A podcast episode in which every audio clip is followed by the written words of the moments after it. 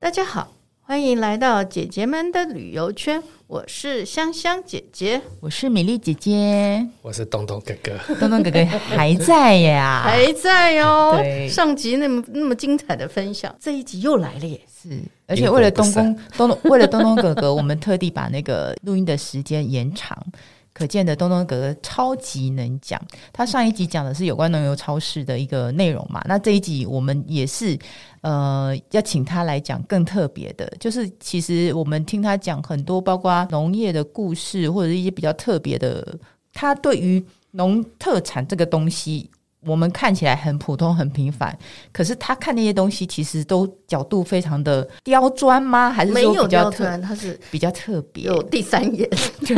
是比较特别，呃，所以他这一集会特别分享，就是比较独特的农业旅游故事，对比他，较容易被误解的哦对农产对品。对他这一集要跟大家分享的嗯是大家比较容易误解的一些呃农业的故事。我在他的脸书上面有看到他形容玉米，呃，他的标题是“玉米的爱情路”。走玉米的爱情路，嗯玉米玉米有什么爱情路？他们的爱情又是怎么样发生的？我们请东东哥哥先来讲一下好了。好，玉米跟爱情有什么关系呢？应该那个没有看到玉米植株会比较不容易理解。嗯植株的意思是我指的是玉米树长什么样子，它就不它只不是只一树，根啊呢、对它是其实有点像一个杆甘蔗那样子、一根，嗯对，然后上面很多叶子。嗯可是它开花的时候啊，它其实是公花母花开在同一个植株上面。啊嗯，对，然后公花在最顶端，嗯然后母花在下面，在腰部的地方。嗯比如说它跟我们人一样高好了，是，公花是开在头上，嗯然后母花是开在腰这一边。嗯，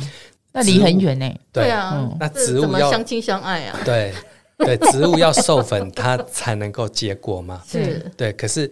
玉米要怎么样授粉？因为它有一个很大的问题是，玉米本身没有蜜，哦，一蜜般的蜂也不水果来，对，一般的对，就一水个果是须而已嘛，它玉米须对吗？？玉米啊没有公花也没有须，宫花，你刚刚讲的宫花，我看它那个图片，它其实长得有点像我们常常看的秋天看的那个芒花的那个样子。哦对对对，嗯，就公花母花长相是完全不一样的对，然后距离又远，那所以玉米它又没有花蜜，所以蜜蜂也不会来帮忙，所以它只能靠风力。风力，嗯，对，那怎么样这时候让苍蝇就没有 用了，苍蝇也不来？ 对好辛苦哦，没有媒那怎么办人，呢、啊？对，怎么办所以玉米它要开花，它必须要公母两个互相配合。第一个就是它的公花里面，它的花粉非常的多，哦，就有人研究，就是一株玉米的雄花里面，嗯它大概它的花粉就有两千万颗，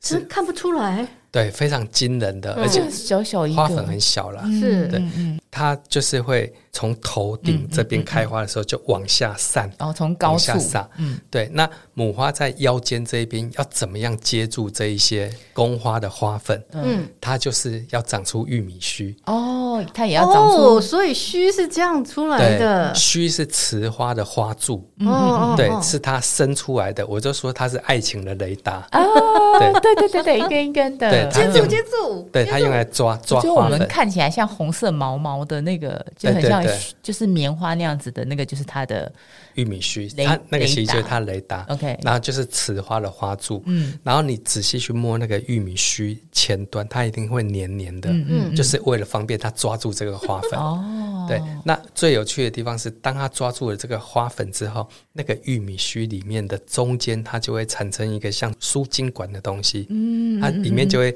产生一个通道，然后让花粉可以顺着那个通道进到玉米里面去，跟它的好神奇的呃雌自花然结哦不合。错，它这个雷达功能还蛮多的耶，对又可以抓，然后又可以当做输送管道，对，对吧？它是一个通道，像我们吃一根玉米啊，里面不是玉米粒大概有很多玉米对粒对组对嗯成的嘛？其实每一颗玉米粒，它就对应着一根玉米须。是这样子，对，哦所以其实是每一颗玉米，它就是当初就是一朵花，嗯，一朵雌花，然后配一根玉米须，接到雄花的花粉之后，它就回去，然后就授粉授，就结成一颗果果实，实哦几百颗玉米粒的果实才组合成那一根玉米。哇，这个东西叫做聚花果，嗯，就是呃团相聚聚的聚。聚，对，对聚花果，啊，好神奇像哦！凤梨也是，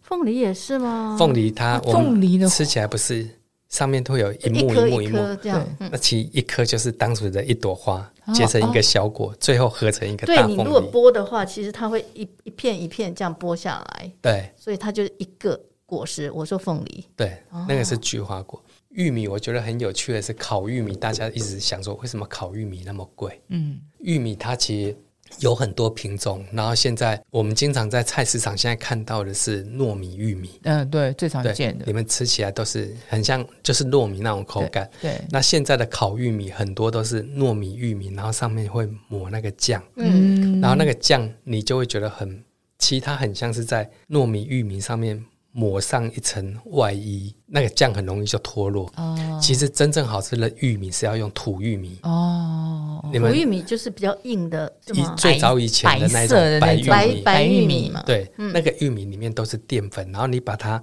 用刷子刷破之后，然后把那个蘸酱抹上去才，会入哦，我才知会道入味，然后而且是非常好吃，因为整个都是淀粉，然后它会非常的甜。嗯它跟糯米、玉米是完全不同的口感，而且是完全不一样的滋味，非常好嗯吃。可是现在土玉米非常的少，有几个大问题就是它的植株会很高，比人还高，所以你要采不容易采。嗯嗯嗯嗯，再来一个原因就是玉米它在成熟的时候啊，像黄豆、红豆、绿豆，大家常常会听到有一种东西叫做落叶剂。嗯，就是它在它要结果开花结果的时候，他们会帮它撒一种东西叫落叶剂，撒了之后叶子枯黄了，黄豆红豆才会一起长出来，所以你就可以一次大量的采收。可是玉米没有土玉米没有落叶剂这种东嗯西，它就是我这一片田园里面，我同时种下去，可是今天这个成熟，明天那个成熟，后天那个成熟。最早一根成熟，但最晚一个成熟，可能中间要相差二十几天。哦，就等于说二十几天都里在面，采玉米，我每天都要进去采，很麻烦，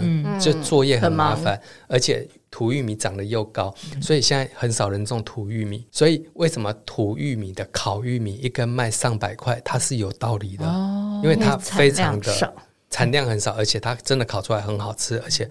非常人工费不非常容易高找到那个玉米。嗯嗯可是你现在看到的是都市里面是用糯米玉米一样卖那个一百多块那个价 钱，我觉得那个就完全不合理。嗯嗯那他们都会跟你说烤玉米很辛苦啊，我们酱料很辛 苦啊，我们很热。其实他们就是用土玉米的钱，嗯，来算他们糯米玉米的钱。哦，是这样子。所以对，可是多数人不知道怎么分辨土玉米、糯米玉米这些玉米，然后也不知道它背后有多辛苦。可是你如果知道说，你今天吃到的是土玉米的烤玉米，它卖你一百多块，你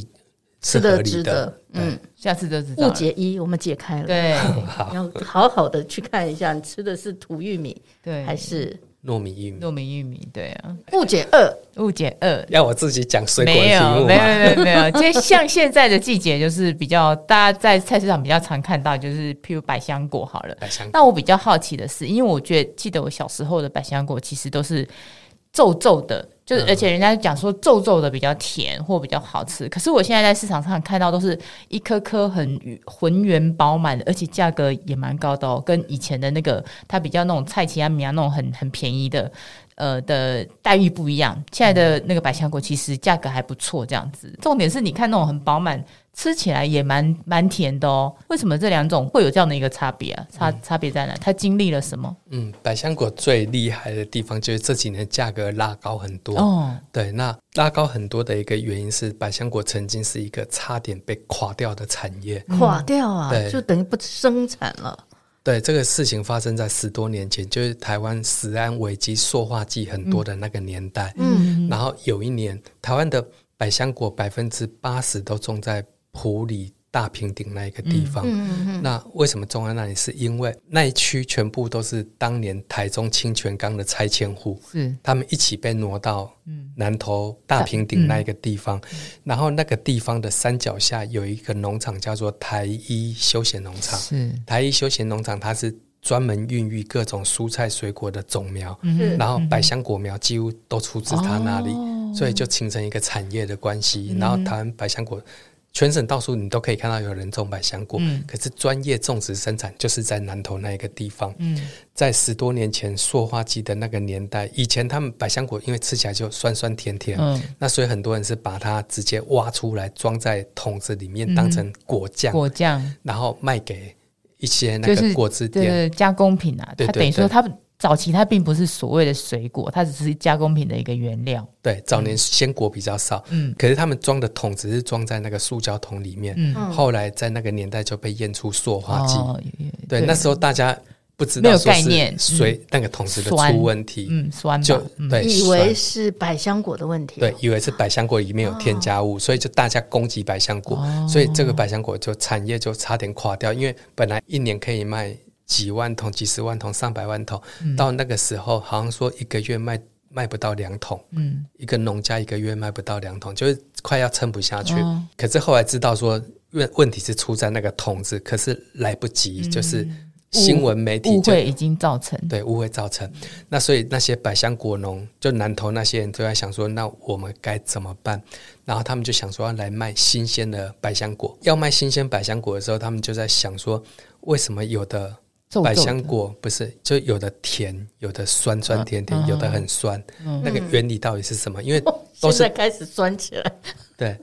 都而是且同一个品种。而且百香果是不去加的，它那个时候好像是要让它自己掉下去才算 OK 的。嗯，没有，就是台湾百香果，其实大部分都是台农一号，嗯就是同一个品种。那当然，现在有满天星一些其他品种，嗯嗯嗯那个时候都是台农一号。嗯他们后来就发现，有的是自己掉下来，掉在水泥地上，嗯掉在那个硬土地上的，吃起来就酸；嗯，可是掉在草地上的，吃起来就会甜。差别在哪里？后来才发现说，掉下来，当它有那个撞击之后，嗯如果说你里面的百香果的果实跟它的果肉、果皮开始分离，它就会开始释放酸度。哦，对，它果肉分离，它就会释放酸度。发现这个秘诀之后，后来整个百香果生态就完全变了。他们现在百香果园底下都会有网吊网兜吊床嗯吊吊床，对，那以前的百香果其实最早不是让它自己掉，嗯他们会在七分熟的时候就把它采下来。嗯，因为百香果是那一种你采越多它长越多的一种水果作物，哦，真的啊，对，所以他们在七分熟的时候就把它采下来，那它就会持续长，它们嗯产量就会大。可是出来的就都是酸酸的，嗯因为还不到成熟。那自从有了吊网之后，他们就等它自己掉，嗯，那掉下来，然后它掉在网子上面，就可以确保它网果肉不会分离，不会释放酸度，而且外表就非常的完整的嗯漂亮。是，所以现在的外观都很漂亮。对啊，对啊，对很大颗，那很甜是因为它有让它自然熟了，没有就宰蟑螂它才掉下来。嗯那再来一个很重要就是它没有果肉分离。嗯然后百香果你要吃，避免它酸有几个很重要的关键，嗯就是百香果是那种一遇到低温就会变酸。哦，我所把以它冰在冰箱哎、对，很多人买了百香果 回去第一件事要冰冰没箱。关系，这种蠢事我也干过对，我我习惯把香蕉放冰箱， 对，所以它就它就酸了。啊，对真的啊、然后第二个是你摇摇看，只要没有果肉分离的就会甜。啊，那第三个就是百香果的后手，就是你讲的那个皱皱的，嗯就跟柚子要吃水一样，哦百香果也是，就是你圆圆的很漂亮，嗯那个时候虽然也好吃，可是你当你把它放到表皮皱了，它其实会更好吃，嗯就是它的成熟度更够。一个很重要关键就是你切开之后。你大概在二十分钟以内把它吃完，嗯你超过那个时间，它也会开始慢慢散发它的酸度。哦，所以有些人想吃酸一点点，其实可以这样做，你可能把它破开，可能放个五分钟。有些人可能比较想吃酸酸的东对，西的话，你要酸酸甜甜，你就是回去把它放 冰箱，这是第一个。第第二个就是你要你摇它，哦嗯把它摇到果肉分离 shake, shake, shake 对。第三个就是你切开之后，隔二十分钟、半个小时，你再去吃它，嗯保证你吃到很酸的百香果。 那我下次来实验但一下。最好吃的就是吃水果的，最好吃就是你买那一种睡在吊床里的，嗯，对，有吊床的，然后外观很漂亮，你咬起来没有声音，然后你慢慢等，等到它有点吃水，表皮有点皱，嗯切开来马上吃，你会吃到非常甜的百香果。真的哦、对，那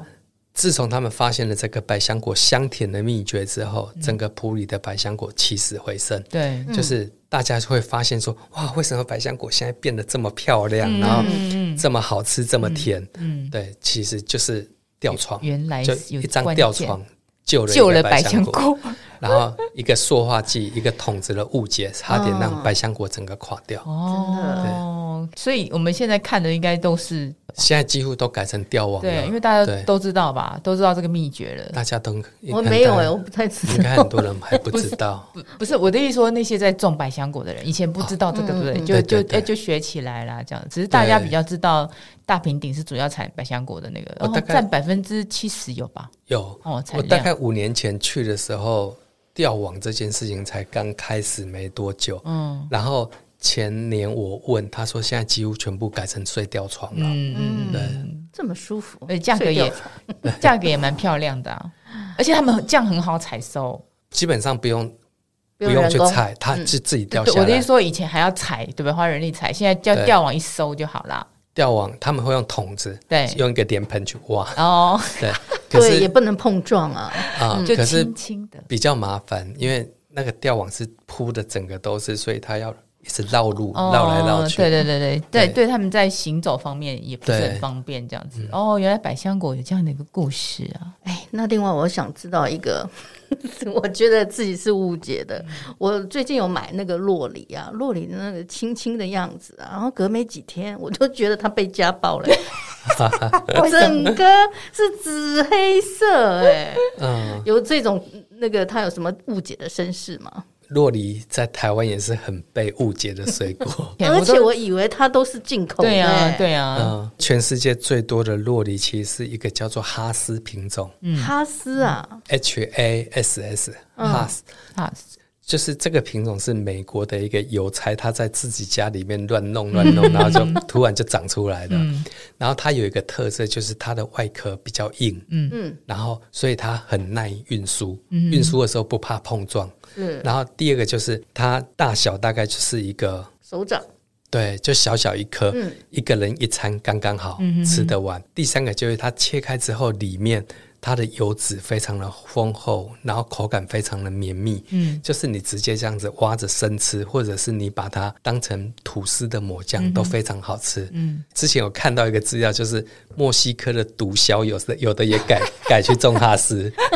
就是它你是要转型吗？他们又要转型合法 对对对对对，然后又不好想赚，不想当老大好了。赚啊呐、非常好赚，因为洛梨哦，洛梨蛮贵的耶，洛梨在欧美卖的非常是他们非常重要的食材。洛梨其实是水果之王，嗯，就是它的，也有人说它是穷人的橄榄油，啊，就是它的油脂是穷人的奶油吧，哦嗯，就之类的，就是它非常的营养，然后油脂非常的丰厚，然后非常的好吃。台湾种洛梨其实是在日据时代就有种，日据时代，对你说台湾就有啊了，不是进口的。不是不是，日据时代台湾就有种，因为它是一个非常健康的水果。我听说那时候种的还不少，可是嗯光复之前、就他们要离开的时战候，败的话就是就嗯全部把它洛梨砍光对了，。砍我被掉。合理了。哎对呀对对对， 听说砍掉很多。国民政府来之后也不知道那个是什么东西，嗯， 是到后来农妇会他们在做研究的时候发现说，哇，洛梨是水果之王，啊嗯然后赶快从国外引进，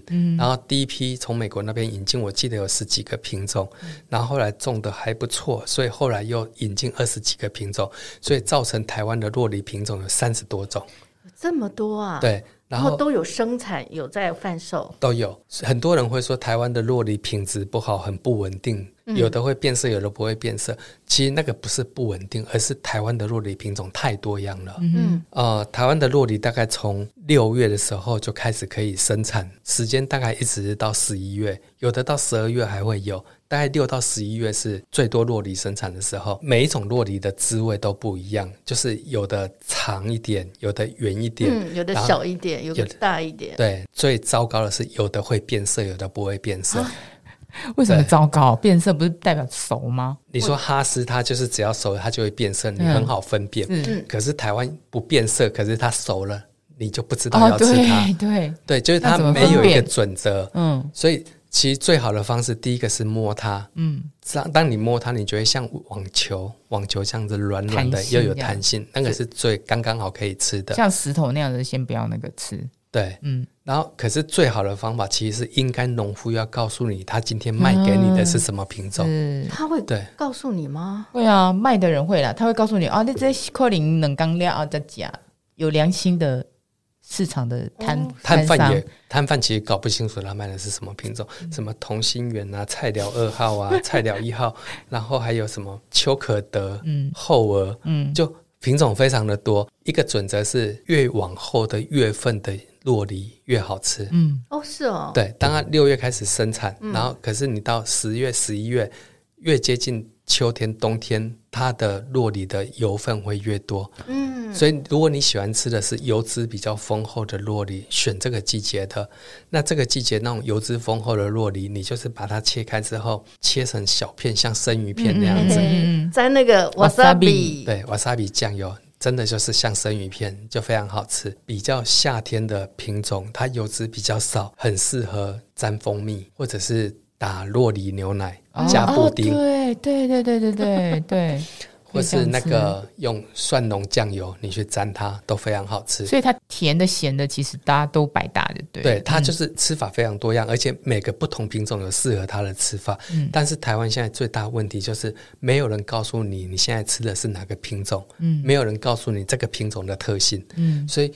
如果说今天种洛梨的或者是洛梨的摊贩，他在卖给你的时候，可以告诉你说，我这一颗洛梨是哪个品种，它的油脂量大概落在哪里，然后适合什么样的吃法，觉 得有然后它会变色不会变色，如果可以告诉你就好了。那个要很专业的嘛，对我自己啦，我自己会去农友超市。 嗯，喂啊也有他们有卖是不 是？然找后他们没有直接卖农产嗯品，但是你可以在上面找到洛梨自己采的农家嗯，哦哦啊哦，，然后你以可以跟他订，哦可以哦，对，然后 OK 像台南大内那边就有一家左岸幸福庄园，他们的洛梨都是有机种植。重点是他在出货的时候，他会告诉你我这个季节、这个月份出的是哪个品种，嗯这个品种的特性是怎么样，适合怎么样去吃它。有的洛梨很讨厌，是你买回去之后啊、一一直样。等不到它变黑 对。一样，洛梨买回去绝对不能放冰箱，我又放了耶，你 放洛梨也是那种需要后熟的水果，哦，就跟香蕉一样，你采下来的时候是绿的，嗯然后你要等到它黄才可以吃嘛，那个过程叫后熟。是后熟，嗯，哦对，，之后才之后就是你要给它一段时间让它后熟。有的是要宰蟑螂好吃，可嗯是有的水果是必须要后熟，有的会后熟，有的不会后熟。像荔枝、龙眼就不会后熟，你还没熟的时候，你把它采下来，它就停在那里了。嗯，对，那像香蕉就可以后熟，哦是，对对，那可以后熟的，就是可以增长它的运输时间跟销售时间，嗯然后透过那个时间，也可以让它的那个成分转换会更好吃。洛梨也是需要后熟，但是你如果在它后熟的过程，你把它冰到冰箱里面去，碰到低温，它的后熟作用就停止了，嗯它就不会再熟了。它就对它就不会变软，然后也不会变色，真的就会变哑巴果。对，哦，对，就跟香蕉，你在它绿色的时候，你把它冰进冰箱，嗯，它就绿绿的，它就不会变色。对，落梨，所以落梨第一件事就是不能放冰箱。对，那第二件事情就是你不要去看它会不会变色，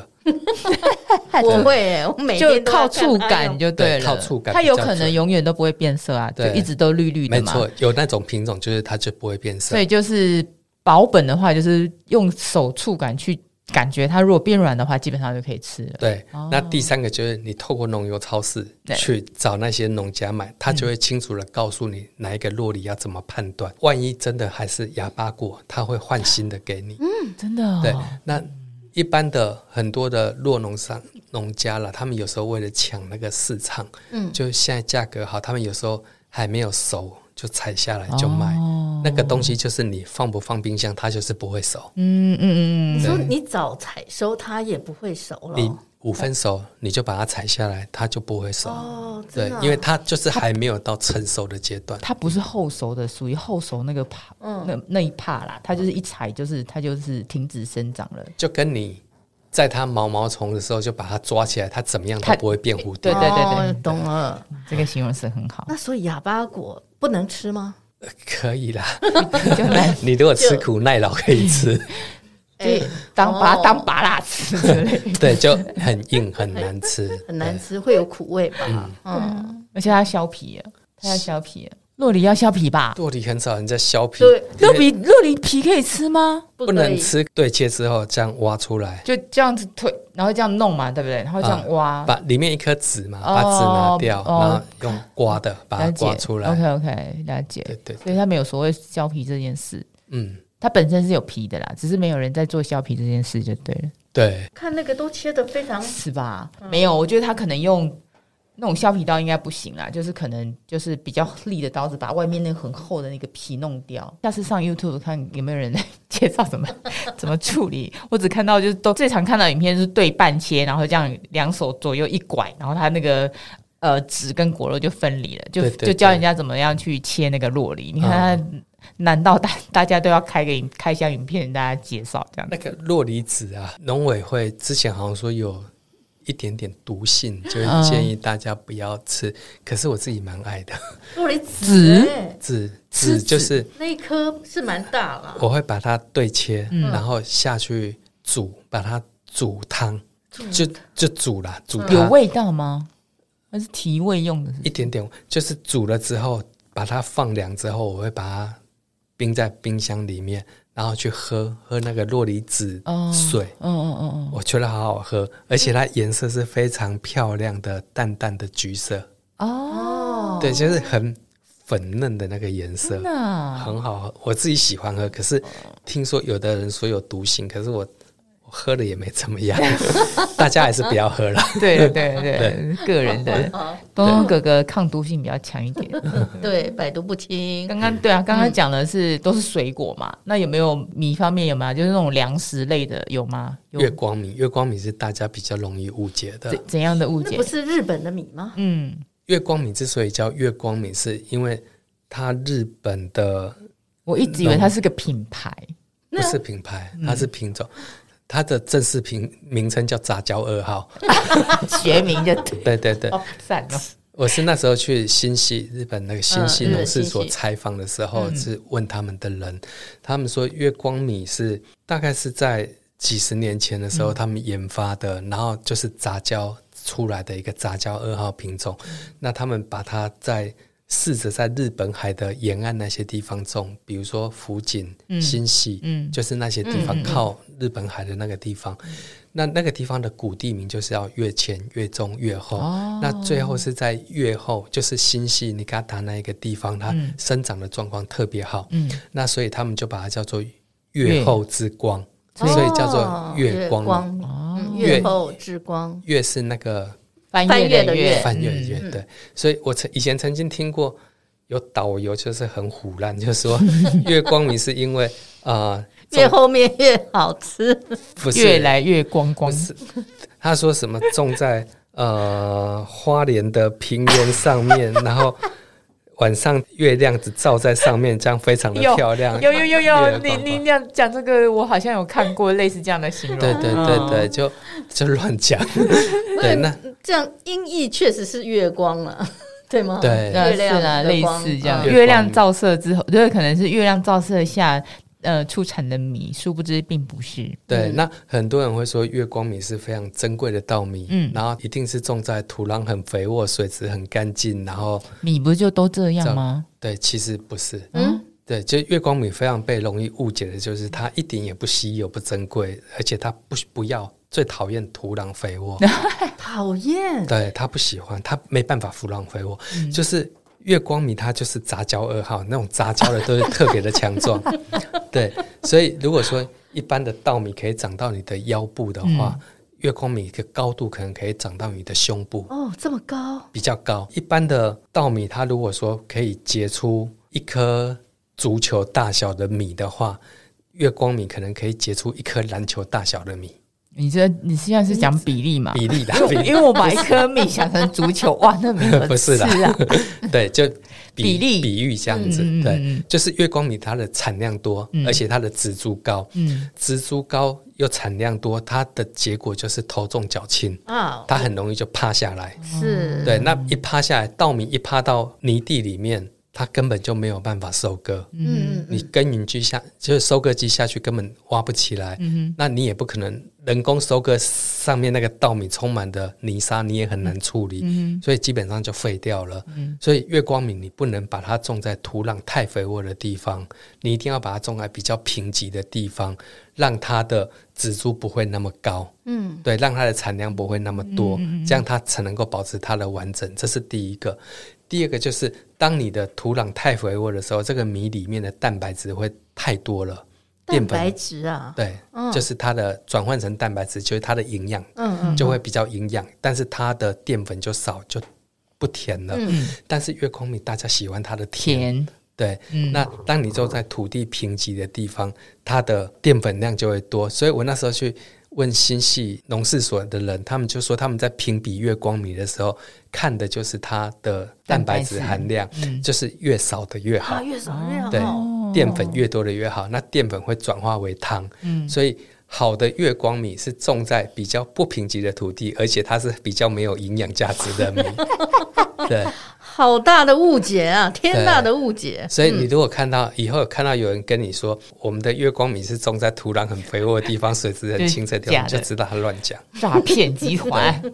可是多数人真的不会理解到这一些细节啦。嗯可是它的价格很高，它它的价格很，高就是因为它的它淀粉的等于说它的照顾方式要比较特别，因为你一般的现在稻米是一个非常常见的作物，那很多的作业都已经机械化了，施多少肥该怎么照顾，它都有一个有很好的 SOP 对。那所以你照着这样操作，就很容易得到品质还不错的稻米。但是月光米它就不适合这一套准则，你就必须要有专人去照顾它，然后避免它倾倒。虽然土壤要贫瘠，但是你也不能太贫瘠。嗯，对你还是必须让它适合它生长的环境。嗯那那个就是不同于其他稻米的 SOP，、所以嗯它特别要专人来照顾，所以它价格确实会高一些。是这样子的原因啊。哦，我本来刚才在想说，哎、我就跟买卖月光米的讲，你价格那么高，我告诉你，跟东欧哥讲说，你们根本不需要肥料什么，干嘛价格那么高这他 样？说哪一个东 东？你说的是什么东东？对，你不要骗我！我告诉你，他根本不需要肥料什么好的，根本就是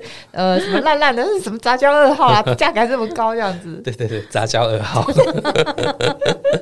对对啊，我说它也不是纯种的啊，还假咋样的让价格那么高？它真的价格真的蛮高，只要打月光米。可是因为它的品牌形象已经出来，大家知道是它是吃，而且是真的很好吃啦。我有去他们新西看他们种月光米种最好，就是它就是很漂亮的梯田，嗯对。可是你就知道是丘陵地，是那一种比较贫瘠的啊，土对地，对对，哦可是就整个是金黄色的这样子，非常的漂亮。漂亮这是样。景观非常美。我还扛过来，我要我还去新西的时候扛过扛来啊哦扛回来五 公斤。就你要有好的米，然后你要有好的知道煮米的技术料理方。式，嗯嗯，对对对，现在日本的月光米来到台湾，现在我知道有一家代理商，他们都是连稻谷一起进来，哦，哦等到你需要的时候，他才帮你脱壳，哇，才帮你把它变成白米给你。嗯对，那台湾的月光米品质也不差哼，嗯。对，不用到日本去扛。对对对对， 就直接好像种在哪里啊，都有嘛，西岸啊或东部都有嘛。台花湾，东有，然后台南有，彰化有，就很多地方都而有。且你说，台湾的月光米，它是品种嘛？好好像他们是还去日本就拿那个它的那个对，种品回种来是，一样的，对所以不用特别到日本去买。其实台湾的米的品质都很好，嗯嗯嗯，像关山吃山那边高雄一三九，那就是台九二台台梗九号啊，对台根酒对啊，对对对哦或者是那个那个叫什么丑美人，就是丑美人，嗯啊，你有叫丑美人吗？啊，对，就又是丑它，又美啊，它外表丑丑的，可是吃起来很好 吃。有这种 米麦哦，穗啊麦穗的天对啊，对对，日本人帮我们取的，他说这是丑美人真的假 啊，的？很好吃。它那种米的特性就是寿司米，就是哦所谓寿司米的意思，就是放凉了也好吃。嗯嗯寿司是吃凉的，然后一般的米凉了不好吃，可是那一种米的特性就是凉了之后它越 Q，然后越嚼越香。哦哦，对，因为寿司做寿司都是要吃那个冷的嘛，就加对醋啊或什么的这样对子，。那花东那边的米或浊水溪的米，台湾的米真的是好吃的米是。啊，是啊，对刚刚我们听到东东哥哥这一集跟我们分享，其实就是我们在看那个农作物或什么水果都会有一些误区，就是我们以为的这样，其实并不是。譬如说，呃，百香果哦，洛梨，经过他讲完之后，就其实知道有一些本来我们以为进口的水果啊，或者是稻米啊，台湾其实都已经有了，呃，买台湾自己产的产品就够了。那当然就是，如果你们怕那个去市场跟那个摊商不熟，然后怕骗你的话，那就请大家上农友超市去买，就绝对不会有问题的。这个有东东哥哥的保 证。好的，我们这一集谢谢东东哥哥，我们分享食物特别的地方，然后谢谢他，谢谢谢谢两位姐姐。 对，拜拜拜拜拜。